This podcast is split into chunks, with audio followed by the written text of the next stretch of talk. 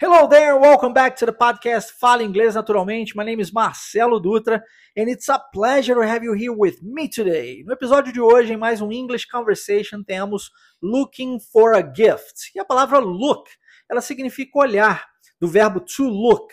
Só que quando nós a utilizamos com essa preposição for logo na frente, looking for, já muda o sentido e se transforma em procurar, o mesmo que search, tá? Então, looking for Looking for, o que, que essa pessoa está procurando? Um gift. O que, que significa essa palavrinha gift, Marcelo? Presente em inglês. Então, em inglês, nós temos duas palavras para falarmos sobre presente. Você pode utilizar a palavra present, que é bem mais parecida com o português, e você tem a palavra gift, que é a mais utilizada comumente, tá? Detalhe aqui, não pouco importante é a junção dessas palavras, porque no inglês natural do dia a dia, você escutará o for anexado ao a, for a, for a. E aí é possível que, por uma desatenção e por falta de conhecimento, essa é a verdade, quando você escute isso, você acredite até que seja uma palavra nova, mas é, são, nós temos quatro palavras aqui: looking for a gift, e quando a gente fala isso de uma vez só, fica looking for a gift. Então, for a parece que é uma só, e na verdade, na pronúncia, ela se torna uma, mas são duas separadamente. Isso é importante você saber. O título do nosso podcast é Fale Inglês Naturalmente, portanto, a ideia aqui é trazer para você esse conteúdo mais natural, mais do dia a dia, que vá de fato transformar a sua vida. Através de frases feitas, você aprende o inglês muito mais facilmente, com a pronúncia adequada com detalhes que são passados aqui dentro do nosso podcast, além de todas as dicas que eu vou dando ao longo do episódio para que você conquiste a sua fluência verdadeiramente, certamente você será beneficiado, beneficiado através do episódio de hoje. Essa é a minha missão, esse é o meu intuito, o meu objetivo aqui. Eu espero que você aproveite bastante a conversa de hoje, tá? Então nós temos duas pessoas, sendo que para você entender um pouco mais a situação, né? Sendo que uma dessas pessoas entra numa loja procurando por um presente, já que a palavra gift significa present, né? Você já sabe. E looking for, uh, utilizado de forma em conjunto, se transforma em procurar por. E essa pessoa se depara com a atendente. E a atendente, a primeira coisa é, que a atendente geralmente fala é How can I help? Mas, no nosso diálogo aqui, ao invés da atendente abordar essa pessoa, essa pessoa aborda a atendente. E como é que a gente faz isso? Suponhamos que você esteja viajando, tá? Sei lá, vai para os Estados Unidos, vai em uma loja e está precisando de um suporte, porque você está procurando alguma coisa e não está encontrando. Você pode utilizar o excuse me, que é o mesmo que com licença, tá? É, se encaixa bem nesse sentido e a gente usa isso muito em português, né? Com licença, por favor, você poderia me ajudar, não é assim? Então aqui, simplesmente um excuse me please, a pessoa, a atendente já vai chegar até você para conversar, tá? É essa é a primeira frase que nós temos no nosso diálogo de hoje. Excuse me, please. Vamos lá? Excuse me, please. Excuse me, please. Excuse me, please. É isso. Se você está chegando aqui pela primeiríssima vez e ficou agora sem saber o que, que estava acontecendo, muito possivelmente você não esteja acostumado com esse aprendizado linguístico de forma natural, né? Porque quando você aprendeu o seu português, você não aprendeu o português escrevendo e nem lendo. Você nem mesmo aprendeu isso traduzindo. Afinal de contas, você não sabia falar idioma algum, é ou não é? O que você foi, o que você fez foi um processo natural de aprendizado linguístico mediante associação daquilo que lhe era apresentado via imagem e as palavras com sons, né? Essa é a verdade, não existia escrita, mas existia sim o som daquilo que estava sendo apresentado até você. E assim você associou aquele som com aquela imagem. E a partir dali você começou a utilizar aquilo. Também aprendeu muito via frase feita. E se você não se lembra, e eu duvido muito que você se lembre, né? Mas você pode muito bem observar isso acontecendo na vida de uma criança. Quando você olha para o aprendizado linguístico do português, falando da língua mãe aqui no Brasil mesmo, de uma criança, você percebe com naturalidade essa, esse processo que eu estou descrevendo para você aqui acontecendo. Então, eu lhe faço uma pergunta: por que é que você vai perder tempo estudando gramática do idioma se você, se esse não é um processo natural de aprendizado linguístico. Por que é que você vai ficar escrevendo se esse não é um processo natural de aprendizado linguístico inicial? Por que é que você vai ficar lendo as coisas se esse não é um processo natural de aprendizado linguístico inicial? Repare que a leitura e a escrita vem muito depois de você já falar o português fluentemente. Não é assim? As crianças já falam português fluentemente quando elas vão para a escola aprender a ler e escrever. Então é importante que você comece num processo natural de aprendizado linguístico. Isso significa ouvir e repetir. E é por este motivo que eu acabei de mencionar a frase três vezes para que você tenha a oportunidade aí do outro lado de falar inglês de verdade. Porque se você não falar inglês, meu querido, minha querida, você não vai falar inglês. Não adianta você querer falar inglês escrevendo, falar inglês lendo. E não estou dizendo que a escrita e a leitura seja algo ruim, muito pelo contrário. Fluência engloba você entender o que o outro diz, você conversar com o outro, você ler e você escrever. As quatro habilidades linguísticas são extremamente necessárias nos dias atuais. Mas o que a gente não pode é, fazer é cometer o equívoco de achar que lendo você estará treinando a sua pronúncia, a sua fala. Não vai. Se você ficar lendo, você estará treinando a sua leitura. Repare bem. Aqui por ser um podcast, eu acho isso maravilhoso, você tem a oportunidade de escutar aí do outro lado e de repetir, assim como você fez quando era criança. Isso tão pouco significa que você não tem acesso ao conteúdo do nosso episódio de hoje, muito pelo contrário. É, todos os nossos podcasts aqui dessa temporada, por exemplo, de todas as temporadas, nós estamos na 11 temporada, né? Acredito apenas que ali na primeira ou segunda temporada nós não tínhamos os PDFs disponibilizados, mas desde então os PDFs estão aí disponíveis para você. Você pode ter acesso a esse conteúdo gratuitamente, inclusive, assim como você está tendo acesso ao podcast agora gratuitamente. Basta você enviar uma mensagem diretamente para mim no meu WhatsApp pessoal, código de área 32 98810 3208. Vou deixar na descrição desse episódio igualmente. Solicitando o PDF, eu encaminho isso para você com o maior prazer. Você só precisa me dizer o seu nome e me dizer o nome do episódio. No caso aqui de hoje, você já sabe, o título do nosso episódio é Looking for a Gift. Você fala, Marcelo, eu gostaria de receber o episódio Looking for a Gift. Meu nome é fulano de tal, obrigado. E eu encaminho isso para você com o maior prazer, tá? Mas é importante você entender que não adianta você ter o PDF em mãos e achar que você vai ler o PDF e que isso vai lhe ajudar a falar inglês. Não vai. É, o PDF ele serve para você ganhar um valor a mais. Porque como você já é adulto, adulta, já fala o idioma, fica muito mais fácil, já escreve, né? Já fala português, por exemplo, fluentemente, já lê, já escreve. Fica fácil de você absorver outros conhecimentos, como algum vocabulário específico que talvez passe desapercebido aqui ao longo do episódio, e através do PDF você consegue isso. Então é para agregar ainda mais valor, mas não que seja uma muleta para você, tá bom? Fique atento a isso. Ah, o processo natural de aprendizado linguístico passa pelo, pelo escutar e repetir aquilo que você escuta, tá bom? Próxima frase então é da atendente que diz Yes, how can I help you? Então, novamente, nós temos uma junção do can com I, can I, e você vai ver isso acontecendo assim como aconteceu no título for a, todas as vezes que uma palavra terminar com o som de uma consoante, a próxima começar com o som de uma vogal. O for termina com esse som de consoante, a começa com som de vogal, for a. Aqui é a mesma coisa, can termina com som de consoante, I começa com som de vogal, can I. Yes, how can I help you? Yes, how can I help you? E aí a pessoa, esse atendente, está oferecendo ajuda.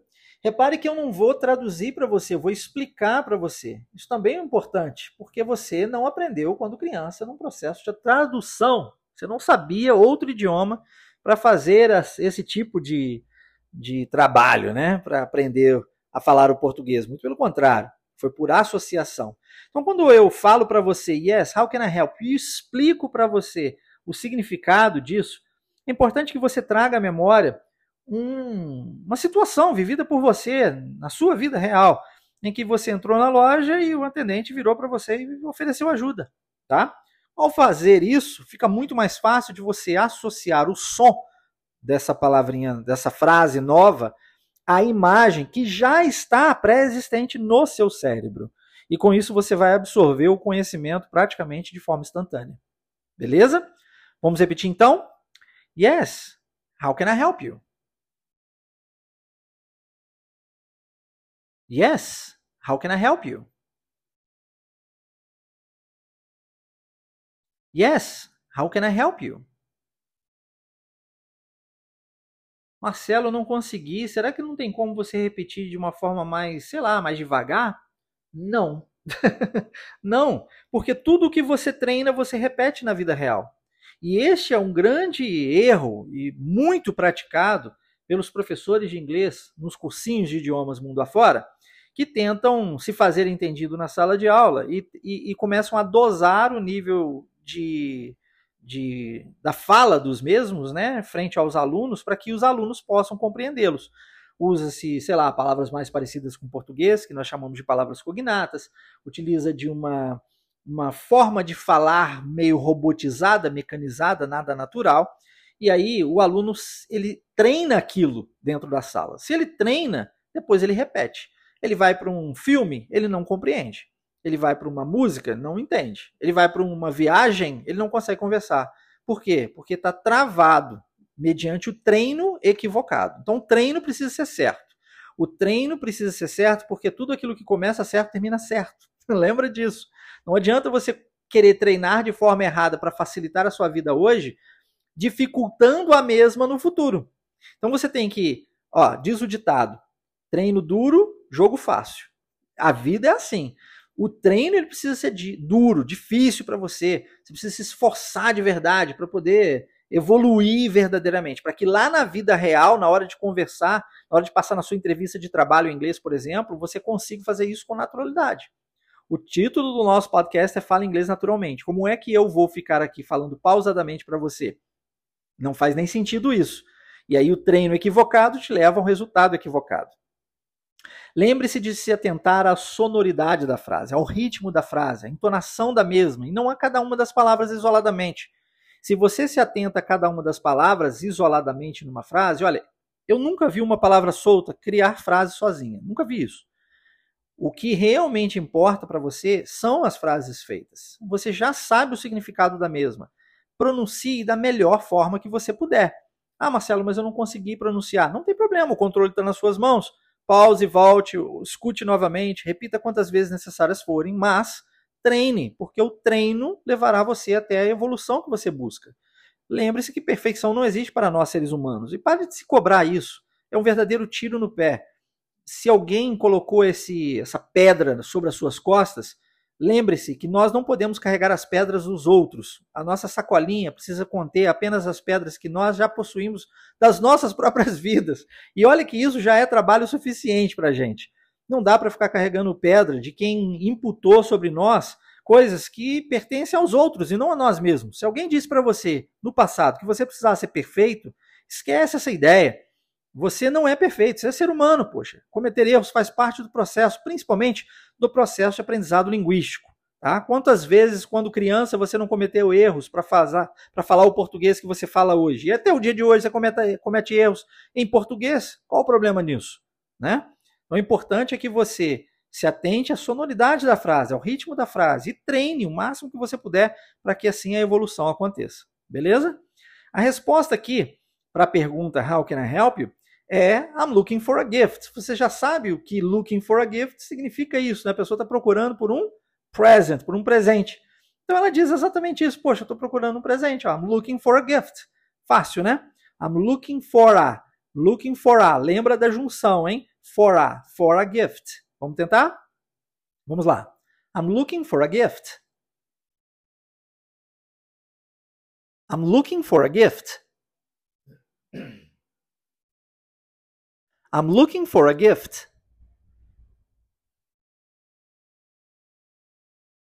Muito bom. Se você está procurando por um presente, certamente não é para você. Geralmente é um presente para alguém, né? O atendente faz a pergunta: Who is it for? Para ter certeza. E olha como há a junção, mais uma vez. O is termina com esse som de consoante, it começa com um som de vogal. Is it. Olha como é que o S é transformado em Z, assim como acontece em português. Is it. Who is it for? Who is it for? Who is it for? tá? Quer saber para quem? Who is it for? Vamos repetir? Who is it for? Who is it for? Who is it for? E o presente aqui é para a esposa. Como falamos esposa em inglês? Wife, ok? Wife. E o esposo seria o husband, tá? Nós temos uma palavra que é até mais parecida com o português, que, são a, que é a palavra spouse, que inclusive pode ser usado para homem e para mulher. Mas é, geralmente é husband and wife que a gente utiliza no dia a dia, ok? Então, my wife. Então, o, o, o marido, husband, está procurando um presente para a esposa, wife. Vamos repetir? My wife. My wife my wife. Muito bom. Agora, a atendente, para sugerir o presente, né, já que ele está procurando esse presente, ela precisa saber do que ela gosta. Como é que a gente faz isso? What does she like? Se eu quiser saber o que você gosta, como é que eu faço isso? What do you like? Então, você quer saber se alguém, o que a pessoa gosta, pergunta para a pessoa, what do you like? Ok? Aqui, what does she like? Tá? O que, que ela gosta? Nós estamos falando dela, então é she. What does she like? É uma pergunta, vamos repeti-la. What does she like? What does she like? What does she like? A resposta do marido é que ela gosta de vestidos. Como falamos vestidos em inglês? Dresses, dresses. She likes dresses, ok? É o que ela gosta. She likes dresses. Vamos repetir? She likes dresses. She likes dresses. She likes dresses. Vamos supor que ela gosta de carro. She likes cars ou que ela gosta, sei lá, de caneta. She likes pens. Só trocar a última palavrinha aqui você vai mudar o sentido da frase. Vamos supor que é ela comprando para ele. Eu trocaria o she pelo he. He likes cars. He likes motorcycles. He likes uh, t-shirts. E assim, só trocando essa última palavrinha você já muda o sentido, tá bom? Beleza. Então, she likes dresses. Um, a atendente vai oferecer um desses vestidos que ela tem na loja. Here's a beautiful blue dress. Então, nós temos aqui, primeiro, a, a palavra beautiful, com o T sendo transformado em R. Isso acontece muito frequentemente no inglês americano e canadense. Beauty, beauty, beautiful. No inglês uh, britânico, você vai escutar essa palavra sendo pronunciada beautiful tá? com o T, com o som de T mesmo, beautiful. Marcelo, eu posso escolher a pronúncia? Claro que pode. Isso aí é o seu controle. O que você não pode escolher é a forma na qual o outro vai falar com você. Por isso que eu preciso, enquanto seu professor, passar essas dicas aqui, essas nuances do idioma, inclusive de pronúncia praticadas em diferentes partes do mundo, para que assim você tenha a liberdade que o inglês nos proporciona. Porque inglês é língua universal. Se você for para o Japão, você vai falar inglês. Se você for para a Austrália, igualmente. Se for para os Estados Unidos, também. Então, é, quando você vai falar o idioma, assim como há variações no português do Brasil em relação ao português de Portugal, por exemplo, da Angola, né, Moçambique, assim sucessivamente, existirão também nuances diferentes né, no inglês, dependendo da parte que você for. Inclusive, nós temos diferenças dentro do próprio Brasil, não é? De palavras, pronúncias, ah, vocabulário mesmo, inclusive. E isso igualmente acontece em inglês, tá bom? E se você reparou bem, nós temos novamente o S sendo transformado em Z. Here is a, here is a, here is a beautiful blue dress. Here is a beautiful blue dress. Por que, que nós estamos fazendo isso? Ah, junção.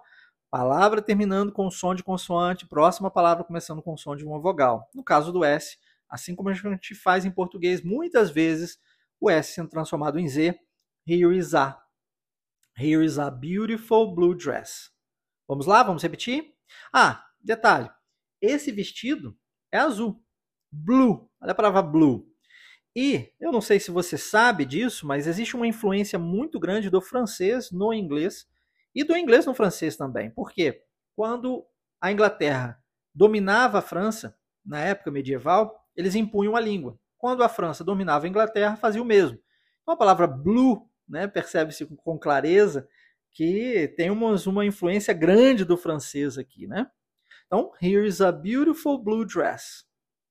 Outro detalhe sobre a palavra blue, que vale a pena ressaltar, é que ela tem uma conotação triste.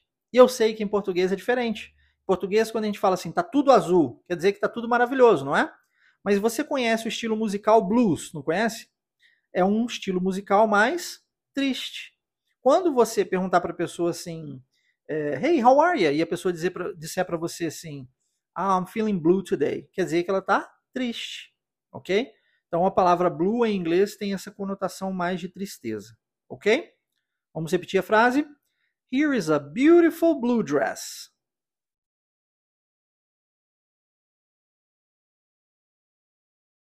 Here is a beautiful blue dress.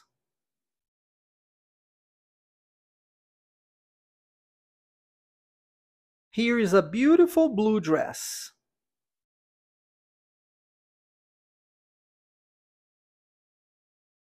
Muito bom. Lembre-se que tudo é treino, treino. Próxima frase, a pessoa diz: It is beautiful, but. Se nós temos um but, nós temos um mas. Isso quer dizer que o vestido é legal, mas não agradou muito. It is beautiful, but. Tá? Vamos repetir? It is beautiful, but. It is beautiful, but. It is beautiful, but. Reparou na entonação? É extremamente importante que você imite a entonação, tá? Inclusive, é, você deve fazer isso igualmente, porque é natural para nós seres humanos. A gente, se você está assistindo uma, um, sei lá, um seriado na televisão em português e a pessoa fala uma coisa bem, bem diferente, a tendência é que você repita aquilo, tentando copiar, tentando imitar mesmo. Uh, a minha sugestão para você é que você faça a mesma coisa em inglês, assistindo, por exemplo, uma série, um filme, um vídeo, e, e você ouve aquilo, tenta repetir, tá? da melhor forma que você puder. Se nós temos o but, nós temos um mas. Se nós temos um mas, o vestido não agradou muito. Então a pergunta agora para confirmar o motivo do but é does she like blue? Será que ela gosta de azul? Does she like blue? Eu, eu, e se eu quiser mudar isso daqui e perguntar para você se você gosta, sei lá, é, se você gosta de inglês, do you like English? Ok? Se você gosta de viajar, do you like to travel? Eu só mudei aqui o do you, tá vendo? Aqui é does she, porque é she. Se eu quiser perguntar para ele, does he? Does he like cars? Does he like um, t-shirts? E assim sucessivamente. Então, no caso, does she like blue? É a pergunta que a atendente fez pro, pro husband. Vamos repeti-la? Does she like blue? Does she like blue? Does she like blue? Muito bom. Muito bom. E a, a resposta aqui é no. That's the problem. Bom, o vestido é lindo, de fato, mas azul, azul não dá. Azul não dá, porque ela não gosta, e esse é um grande problema. Se eu levar um vestido azul, ferrou, ela não vai gostar do presente, né? So, no, That's the problem. Ok? Vamos repetir? No, that's the problem.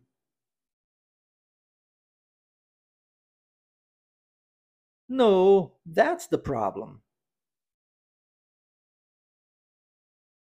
No, that's the problem.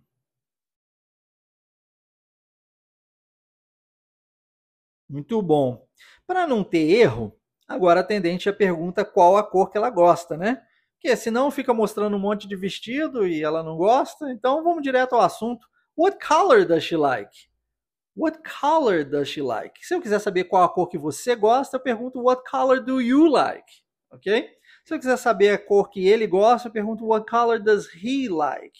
Uma pergunta, você muda ali só o sujeito, né? Você praticamente tem a ideia da pergunta toda montada, estruturada para você. What color does she like? Vamos repetir essa? What color does she like? What color does she like? Viu como há uma entonação subindo e depois descendo? Ó, what color? Depois eu desço. Does she like? Mais uma vez. What color does she like? Excellent, excellent. Qual é a cor que ela gosta? She loves yellow. Ó, yellow. Você sabe que cor é essa? Yellow. Yes, amarelo. Very good. Yellow. She loves yellow. She loves yellow. Olha novamente aqui, ó, o yellow com esse som de i, loves e o s do loves se juntando, loves yellow, viu?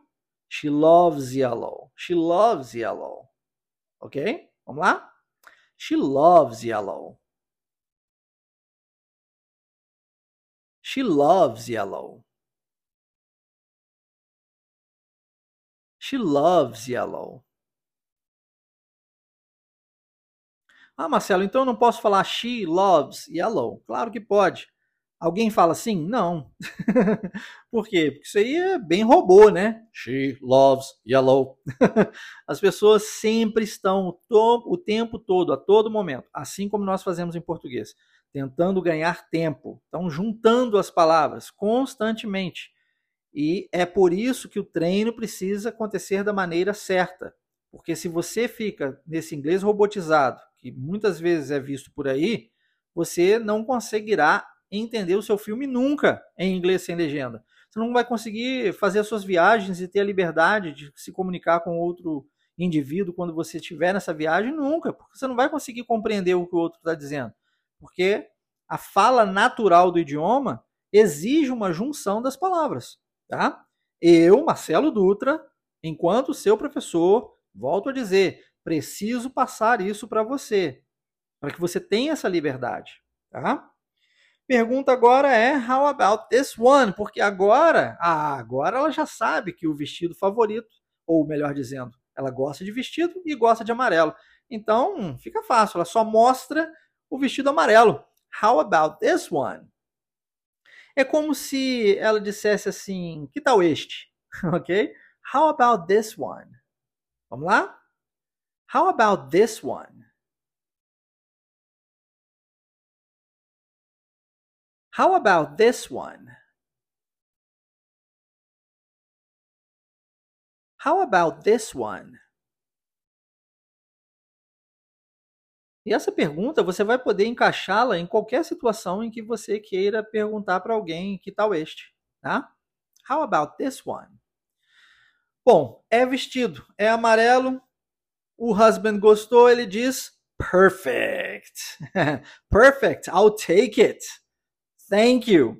Ó, nós temos aqui três frases em uma. Primeiro, ele diz que está perfect, ou seja, perfeito. Essa é fácil, né?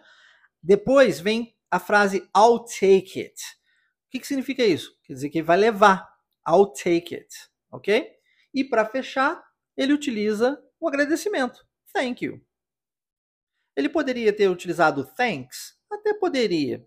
Isso aqui é uma situação mais informal, mas não tão informal quanto conversar com um amigo, já que ele está numa loja com uma desconhecida. Então, thank you se encaixa melhor nessa situação, tá? Perfect. I'll take it. Thank you. Vamos lá? São três frases separadas, hein? Portanto, nós temos algumas pausas, mas é importante que você tente repeti-las é, juntas, mesmo com as pausas. Perfect. I'll take it. Thank you.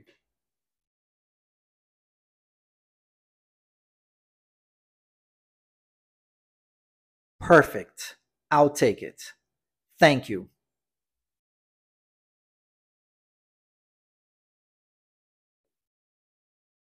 Perfect. I'll take it. Thank you.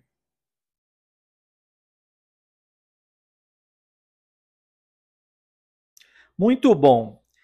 Resposta para obrigado existem muitas. Você pode utilizar de nada, não tem por onde, não há de quê, não por isso, tranquilo, de boa, né? Suave. né? Tem várias formas de você, dependendo da situação, responder é, de nada para alguém. Não é assim? Em inglês acontece a mesma coisa. Se a pessoa disser para você thank you, você pode dizer you're welcome. Você pode dizer welcome. Você pode dizer, por exemplo, don't mention it. Você pode utilizar um my pleasure. Você pode utilizar várias, existem várias formas. No problem, ok? Você pode até usar o próprio thank you de volta para a pessoa com a entonação correta. A pessoa diz thank you, você diz no, thank you, viu? Você deu uma ênfase a mais no you, tá? E existe mais uma outra que é a que eu trouxe aqui para você, que é o not at all. O que, significa not at all? É, de nada, tá? De nada, não tem por onde, não há de quê. É isso, not at all. O interessante aqui de, da, das três palavras, na verdade, que formam isso daqui, é a junção entre elas. Porque o not termina com esse som de T, né, de consoante, o at começa com esse som de E, né, de vogal. Então, not é, not é, o T sendo transformado em R. O at termina com esse som de T, o all começa com esse som de vogal, então a gente vai transformar esse T novamente em R, então fica not at all, not at all, not at all, viu? Not at all, diferente, né? Parece até que é uma palavra só, mas na verdade são três. E no inglês britânico, not at all, ok? Not at all. A junção independente, se é inglês americano, canadense, britânico, não importa. Mas há diferença entre o T sendo pronunciado como T e o T sendo pronunciado como R, tá? E se você reparar bem, os T's e os D's do nosso português, em especial da nossa região sudeste, eles são pronunciados de forma diferente. A, própria palavra sudeste não é sudeste, é sudeste, porque o T tem som de ti, né? Canivete, vinagrete, gilete, não é assim? Então, uh, em inglês americano, ele segue essa ideia dos T's e os D's sendo transformados em R, tá? Assim como aqui na nossa região sudeste, os T's e os D's do nosso português são igualmente pronunciados de forma diferente. Beleza? Então, not at all. Vamos repetir? Not at all. Not at all. Not at all. Muito bom, muito bom. Agora eu vou ler esse episódio com você para que você tenha a oportunidade de pronunciar isso mais uma vez, tá? English conversation looking for a gift. Excuse me, please. Yes, how can I help you? I'm looking for a gift. Who is it for? My wife. What does she like? She likes dresses. Here is a beautiful blue dress. It is beautiful, but does she like blue? No, that's the problem. What color does she like? She loves yellow. How about this one? Perfect. I'll take it. Thank you. Not at all. Excellent. Mais uma vez eu digo para você, o episódio de hoje está disponível, PDF do mesmo, quero dizer. Se você deseja recebê-lo, envie uma mensagem para mim no meu WhatsApp pessoal, código de área 32 98810 3208, vou deixar na descrição desse episódio. E para você participar da nossa imersão em inglês Fluent Way, fica aqui o meu convite. Os podcasts, como eu sempre digo, são meros podcasts, aulas de verdade.